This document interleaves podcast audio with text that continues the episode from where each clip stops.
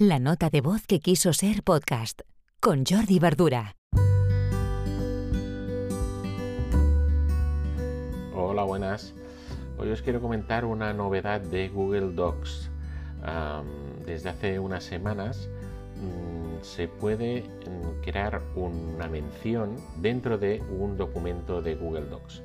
Lo que sería el Word de Microsoft es Google Docs, ¿de acuerdo? Pues cuando escribimos arroba, como si fuera en, Twitter o también en Calendar o en el Gmail, arroba el nombre de esa persona, queda, eh, pues queda superpuesto el nombre. No queda el, el, email ni nada, sino que queda el nombre. Si queremos, por ejemplo, poner un contacto. ¿De acuerdo? Entonces, antes o hasta ahora solo se podría hacer añadiendo un comentario o bien poniendo evidentemente un enlace a un correo electrónico, pero quedaba escrito el, formato del correo electrónico.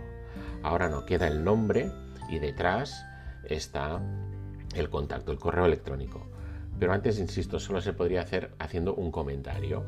Ahora no, ahora puedes hacer arroba, añadir aquí el nombre y veréis que enseguida os sale un desplegable con, por ejemplo, si ponemos arroba Jordi, pues saldrán todos los Jordis que tengáis en, vuestra, en vuestra libreta de contactos.